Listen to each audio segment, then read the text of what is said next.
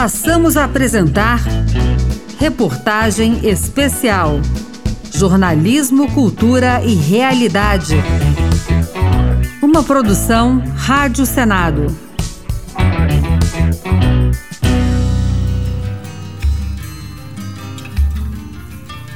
Durante quase quatro séculos, mais de 12 milhões de homens, mulheres e crianças foram sequestrados na África e trazidos para o Novo Mundo na condição de escravos. Cerca de 5 milhões deles desembarcaram em portos brasileiros.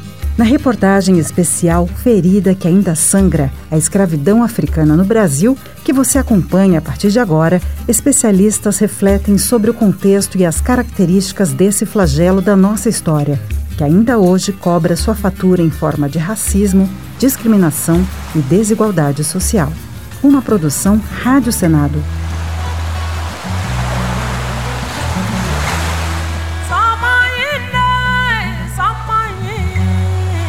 Um lado, o Brasil, do outro, a África.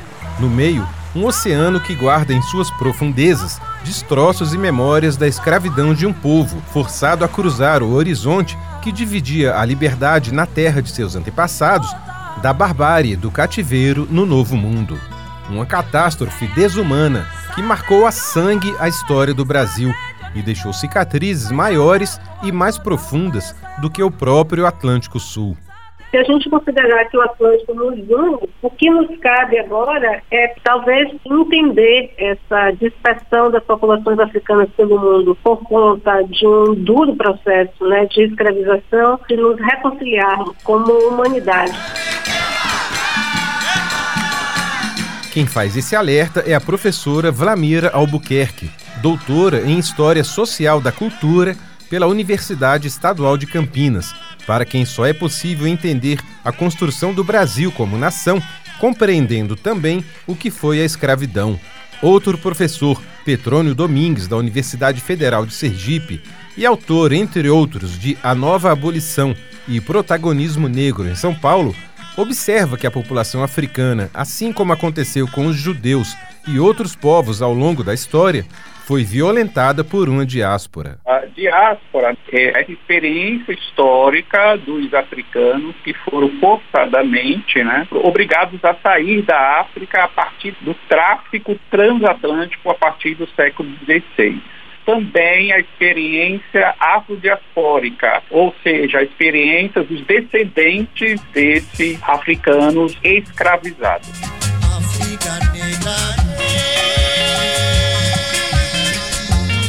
Para começar a entender a escravidão, é preciso antes ter dimensão do que é a própria África, a multiplicidade étnica e cultural que são as sociedades africanas. Quantos povos de lá foram trazidos à força para o lado de cá do oceano?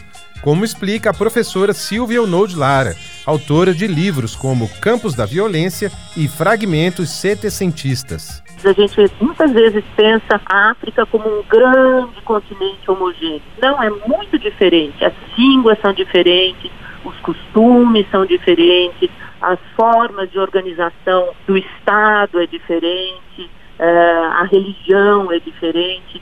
E isso é importante também na formação dessas culturas africanas.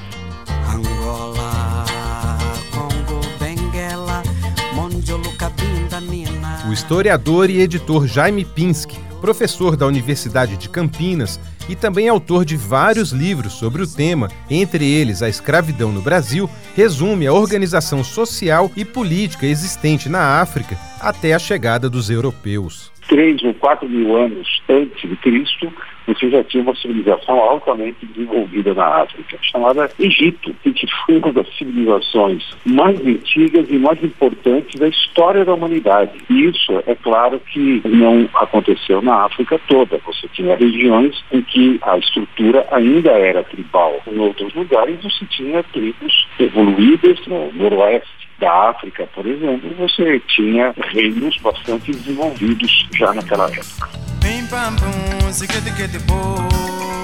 Num continente diverso como era e ainda é a África, três regiões em especial se destacaram quanto ao envio de pessoas escravizadas para o Brasil.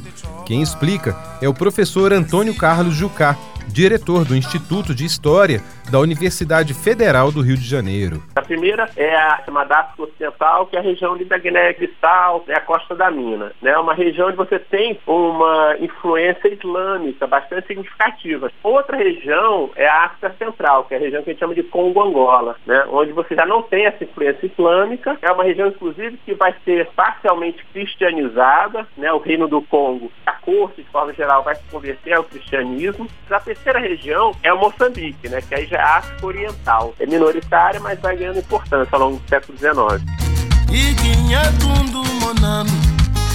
Autora de obras como O que há de África em nós e O jogo da dissimulação, que aborda o processo de emancipação dos escravos no Brasil, Vlamira Albuquerque conta que mesmo antes da chegada dos colonizadores, a captura de escravos já ocorria em solo africano, em decorrência de guerras e disputas entre os povos locais, mas nada que se comparasse ao que viria a acontecer com o tráfico transatlântico. Por conta dos interesses daqueles navegadores que estavam providenciando mão de obra para grandes lavouras né, do açúcar no Brasil, do algodão nos Estados Unidos, no Caribe, vender gente começou a se tornar um negócio muito lucrativo.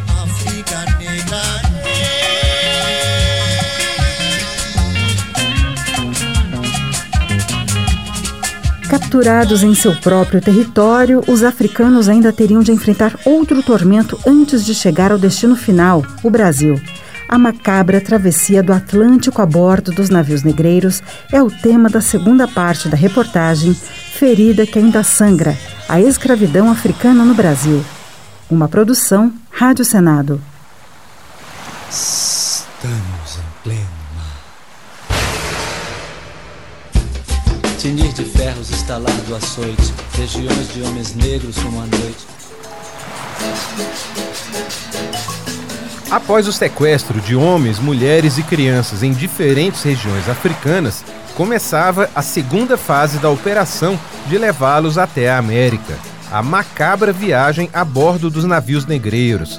A preparação para essa travessia era o primeiro dos tormentos, como afirma Jaime Rodrigues, professor de História Colonial na Universidade Federal de São Paulo. Essa espera no, nos barracões pelo navio negreiro que chegasse da América, ela podia demorar, sei lá, de alguns dias até meses, o que faz com que também o corpo do africano em processo de escravização já vá sentindo os efeitos da fome, das epidemias, das secas, que são eventos comuns no litoral africano e que vão, por exemplo, interferir no abastecimento dos navios.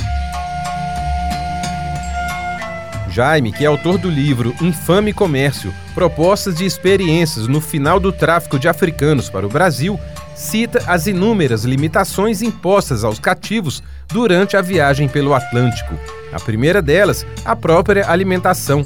Era dado o mínimo para que aqueles seres humanos não morressem no caminho porque era preciso deprimir o organismo, sobretudo dos homens, que eram os mais aptos a uma rebelião, por exemplo, a se rebelarem contra o embarque forçado, né, a separação das famílias e todo aquele pavor que, que era a, a primeira impressão ao se ver um navio negreiro. Agora vamos fazer um exercício e tentar imaginar a seguinte cena. Um grande salão retangular bem comprido, com capacidade para 200 pessoas em pé. Você é o primeiro a entrar. O espaço vazio até o assusta. No entanto, em questão de minutos, dezenas de outras pessoas também são forçadas a ingressar nesse mesmo lugar. Completam-se os 200 indivíduos, a capacidade máxima do salão, e é difícil não sentir claustrofobia. Mas, para espanto e aflição de todos, é ordenado que outras 200 pessoas entrem no local, Desafiando as leis da física, centenas de corpos ocupam um mesmo espaço. Uma situação impraticável e sufocante. Uns se acotovelam aos outros, sem espaço para respirar. É quando vem a ordem para a entrada de outras 200 pessoas. Agora são 600 seres humanos, onde mal caberiam 200. O que parece impossível e exagerado nesse nosso exercício de imaginação era o que ocorria com frequência nos navios como explica o professor Jaime Rodrigues. Você tem um porão de um metro e meio de altura, e, e nesse metro e meio você faz, sei lá, três andares de, de prateleiras de madeira, onde esses homens, mulheres e crianças vêm o tempo inteiro deitados. em paralelo uns aos outros e sem muito espaço para se mexer. Quer dizer, pensa que são sei lá, 600 pessoas deitadas numa prateleira de 30 a 90 dias sem poder usar banheiro, fazendo todas as necessidades dentro de um porão. Você imagina o grau de contaminação que aquele lugar tinha, o cheiro. Navio negreiro, dor e desespero. E além de todo o aperto, falta de higiene e comida extremamente racionada, ainda aconteciam os chamados castigos pedagógicos. O porão é uma prisão, na verdade. Basicamente, os homens são acorrentados e é sobre eles que se faz o chamado castigo pedagógico. É, eventualmente se castiga alguém, não, não porque ele cometeu alguma falta ou porque ele tentou fazer uma rebelião, não, só para mostrar aos demais quem é que está no poder. Né? É um castigo preventivo para que ninguém questione aquele poder entrando. O tempero do mar foi lágrima de preto, papo reto, como esqueletos de outro dialeto. A travessia do navio negreiro tinha durações variadas, dependendo dos portos de partida e de chegada, e das condições marítimas também. Em média, da África para o Rio de Janeiro se levava cerca de 90 dias. Cativos que morriam a bordo tinham seus corpos jogados ao mar. Autor do projeto que em 2021 instituiu a Frente Parlamentar Antirracismo, o senador Paulo Paim, do PT Gaúcho, lembra que um dos principais locais de desembarque de escravos no Brasil foi o Porto Carioca do Cais do Valongo. O Rio de Janeiro, pela área portuária conhecido como Cais do Valongo, foi a porta de entrada de 60% dos 4 milhões de africanos escravizados que foram trazidos ao Brasil ao longo de quase quatro séculos de tráfico transatlântico. Cerca de um milhão desembarcado na cidade, servindo ainda como maior porto distribuidor de pessoas escravizadas para outros estados do Brasil e para a própria América Latina. Todo camburão tem um pouco de navio negreiro.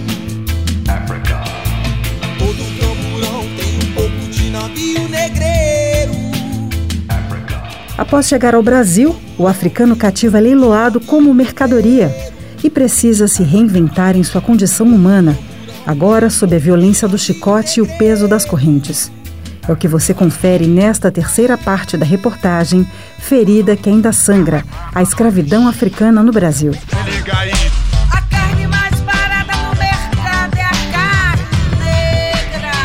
A escravidão moveu a roda da economia e da sociedade brasileira desde os primeiros tempos de colônia no século XVI até o final do Império, quando o século XIX também já chegava ao fim. No início, as presas foram as populações indígenas, que tiveram a má sorte de cruzar o caminho dos portugueses. Mas pouco resistentes aos vírus e bactérias trazidos pelos europeus, os nativos daqui foram morrendo e logo substituídos pela mão de obra importada da África, como explica o professor e doutor em História Antônio Carlos Jucá. Com o tempo, você tem uma mortalidade muito elevada das populações indígenas, é, e aí você já tinha escravidão africana em Portugal, nas Ilhas Atlânticas, tudo e tal, você passa a importar escravos africanos, a trazer escravos africanos para o Brasil, para a América Portuguesa. Né?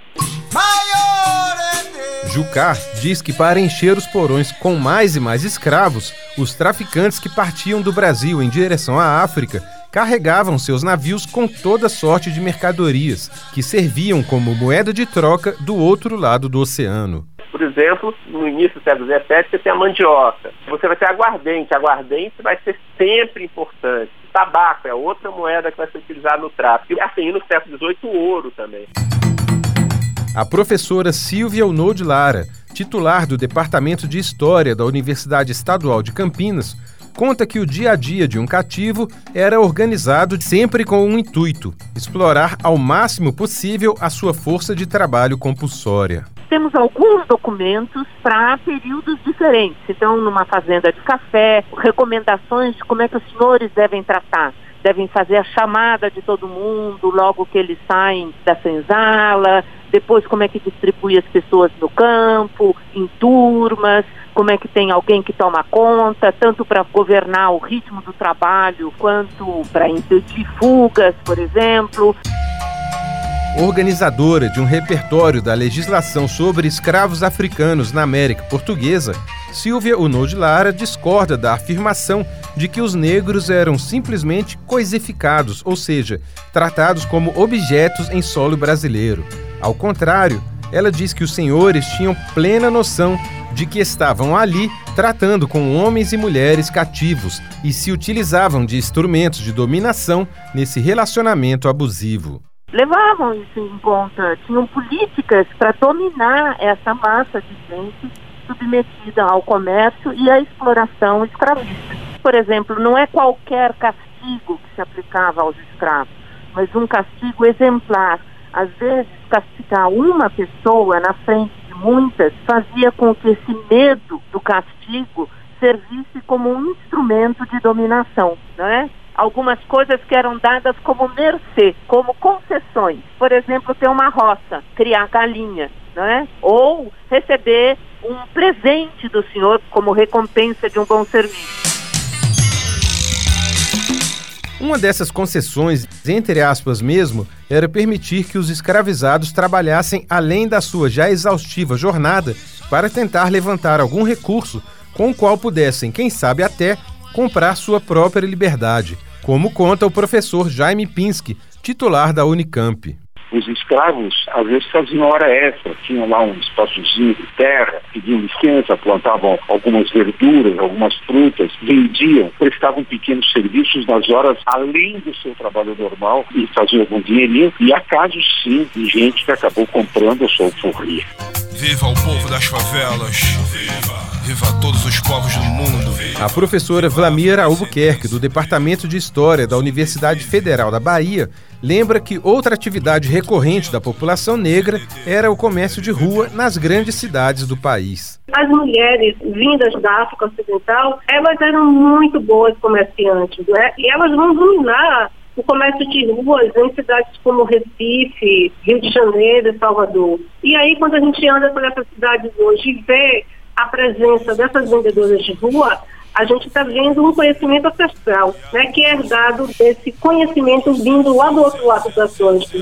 A voz do bem excluído está no ar. Petrônio Domingues, doutor em História pela Universidade de São Paulo, destaca que as tradições culturais trazidas pelos cativos africanos durante a escravidão estão hoje arraigadas como símbolos da nossa sociedade.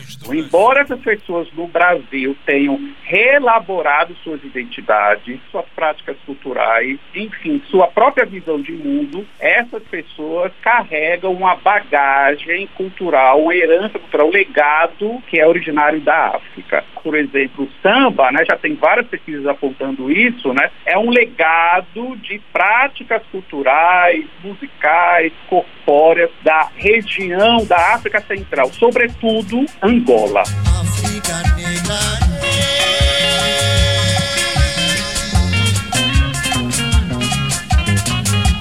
Onde quer que estivesse, no campo ou na cidade, o escravo era explorado em jornadas exaustivas. As mãos negras sangravam e se enchiam de calos para encher os bolsos da casa grande e os cofres da coroa.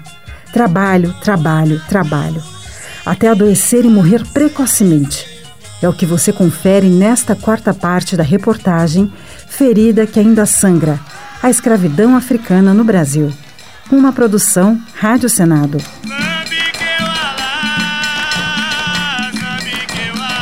Durante os períodos colonial e do Império, três ciclos econômicos se destacaram no universo de riquezas produzidas no Brasil: o da cana-de-açúcar entre os séculos 16 e 17, o do ouro no século XVIII e o do café no século XIX. Em todos eles foi a mão de obra escrava que fez girar a roda da fortuna, mas a lida dos cativos africanos era onipresente em qualquer canto do país ao longo de todo esse tempo, como lembra o professor Petrônio Domingues, da Universidade Federal de Sergipe. Sul, na região, por exemplo, que hoje é Pelotas, é uma região notadamente que na época da escravidão é, impulsionou a charqueada, Se você pensar na região do sertão nordestino, então foi a pecuária, né? Já na região da zona da mata nordestina, conforme a época, né, destacou-se a cana-de-açúcar, né? E ao longo do século XIX, né, em São Paulo, floresceu de uma maneira assim, vertiginosa né, a economia cafeeira. Então dependia muito a região e o contexto histórico, a época, porque a gente está falando de quase aí quatro séculos de escravidão. A professora Silvia Onold Lara, da Universidade Estadual de Campinas, cita a jornada de muito trabalho e pouquíssima alimentação, ou melhor, ração, que levava os negros a total exaustão de sol a sol. É um trabalho absolutamente exaustivo, a ração pensada no mínimo possível, há toda uma série de cálculos. Há um engenheiro, por exemplo, que fez uma análise de aproveitamento dos dias chuvosos para fazendas de cana na região do Rio de Janeiro. É? E ele diz, ah, nesses dias a gente não vai deixar sem ninguém trabalhar. Então as mulheres vão para fazer costura, então, então um aproveitamento máximo do trabalho dessas pessoas. Não era só nos campos que os escravos tinham jornadas exaustivas. Também nas grandes cidades e pequenas vilas, nas ruas e nas residências, eles eram submetidos às mais diversas tarefas domésticas e braçais. E se engana quem pensa que ter a propriedade de um escravo era privilégio exclusivo dos mais ricos, como lembra o professor Jaime Pinsky, titular da Unicamp e livre docente pela Universidade de São Paulo. Tratava-se apenas de meia dúzia de negociantes e de algumas dezenas de grandes proprietários rurais? Não. Em algumas cidades, como a cidade do Rio de Janeiro, grande parte da população tinha seus negros escravos para todo serviço, que se atribuía a ele os piores serviços o tempo todo.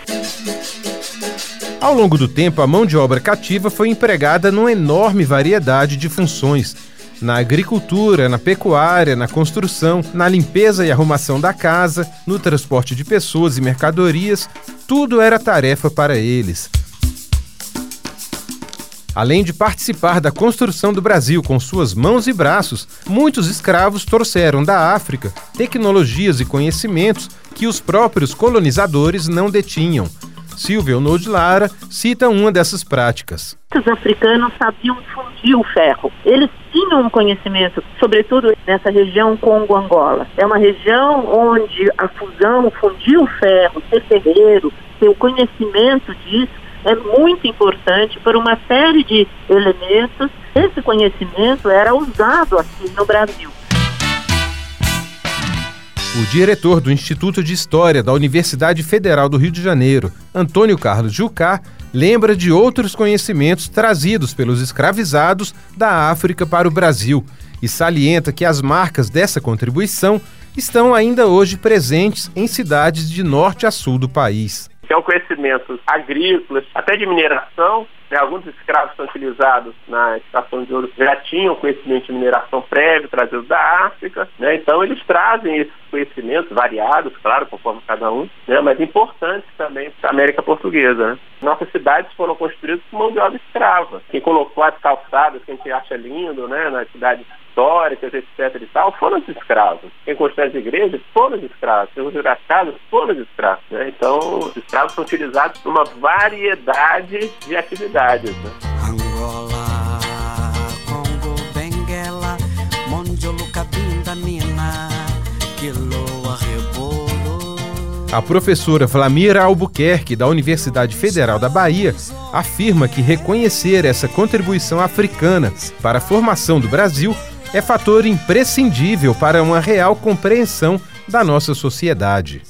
Para que a gente possa entender a maneira como esse país foi feito a partir de uma diáspora, né, de vários povos vindos do outro continente, de um continente africano, que tiveram que migrar para o Brasil, que a única coisa que possuem é a força de trabalho. Né? Isso também constitui a formação da sociedade brasileira, na qual devemos todos conviver, negros e brancos.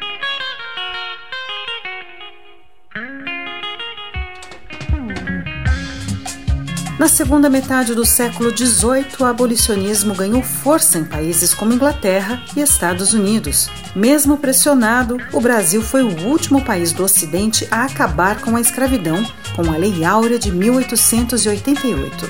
Mas desde o século XVI, protagonistas negros resistiram e lutaram pela liberdade. É o que você acompanha nesta quinta e última parte da reportagem Ferida que ainda sangra. A escravidão africana no Brasil. Uma produção Rádio Senado. Valeu, zumbi. O grito forte dos palmares. Desde o começo da escravidão, os africanos sequestrados e seus descendentes não aceitavam a condição de cativos a eles imposta no Brasil. Foram vários os caminhos de organização para a resistência, como aponta o professor Zezito de Araújo, da Universidade Federal de Alagoas. No Brasil colônia e no Brasil império, a população negra sempre resistiu à escravidão. Nós tivemos várias formas de resistências, individuais e as coletivas. As coletivas, as maiores expressões eram os quilombos. Eu quero ver quando o zumbi chegar. De todos os quilombos, o mais célebre foi o de Palmares, na Serra da Barriga, em Alagoas, do hoje herói nacional Zumbi. O 20 de novembro, Dia da Consciência Negra, homenageia o dia de sua morte, ocorrida em 1695. Dados da Fundação Palmares apontam a existência atualmente de 4 mil comunidades quilombolas derivadas de grupos nascidos a partir do século XVI.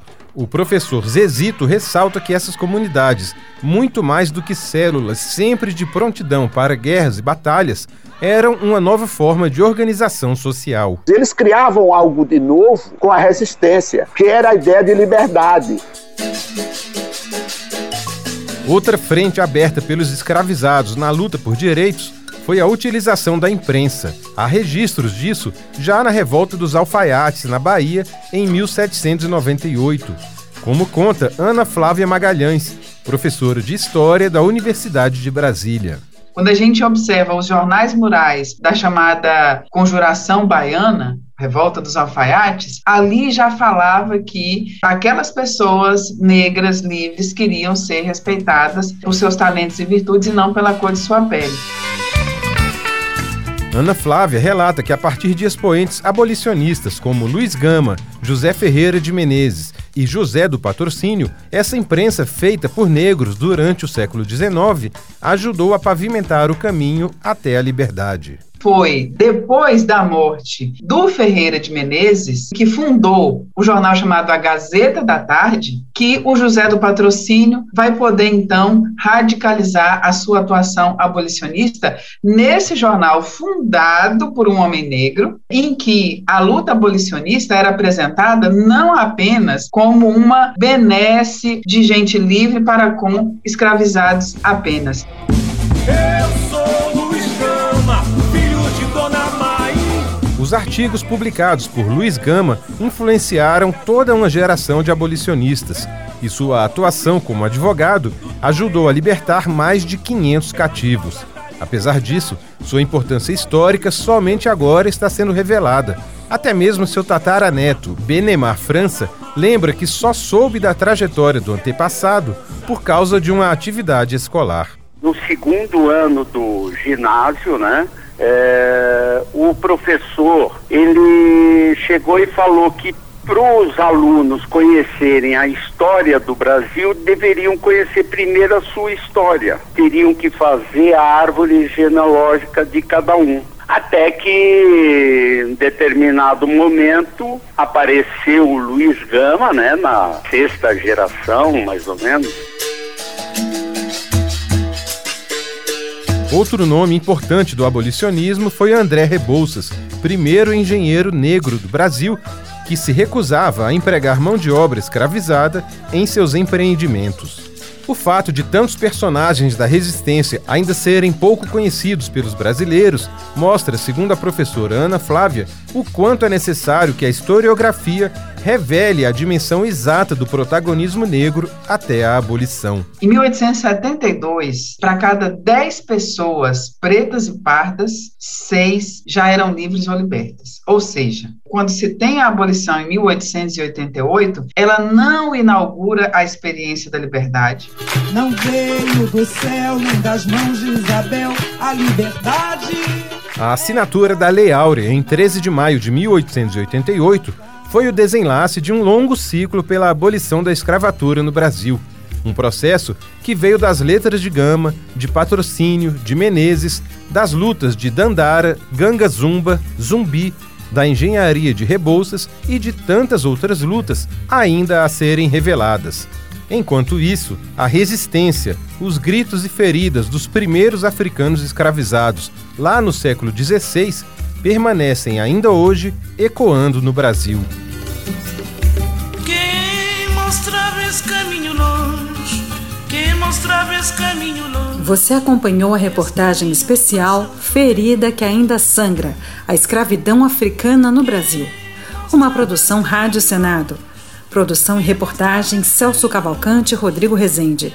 Apresentação Celso Cavalcante. Edição Leila Herédia. Locução Rita Zumba. Trabalhos técnicos André Menezes e Eric Bento. Você pode ouvir a íntegra dessa reportagem no site senado.leg.br barra rádio.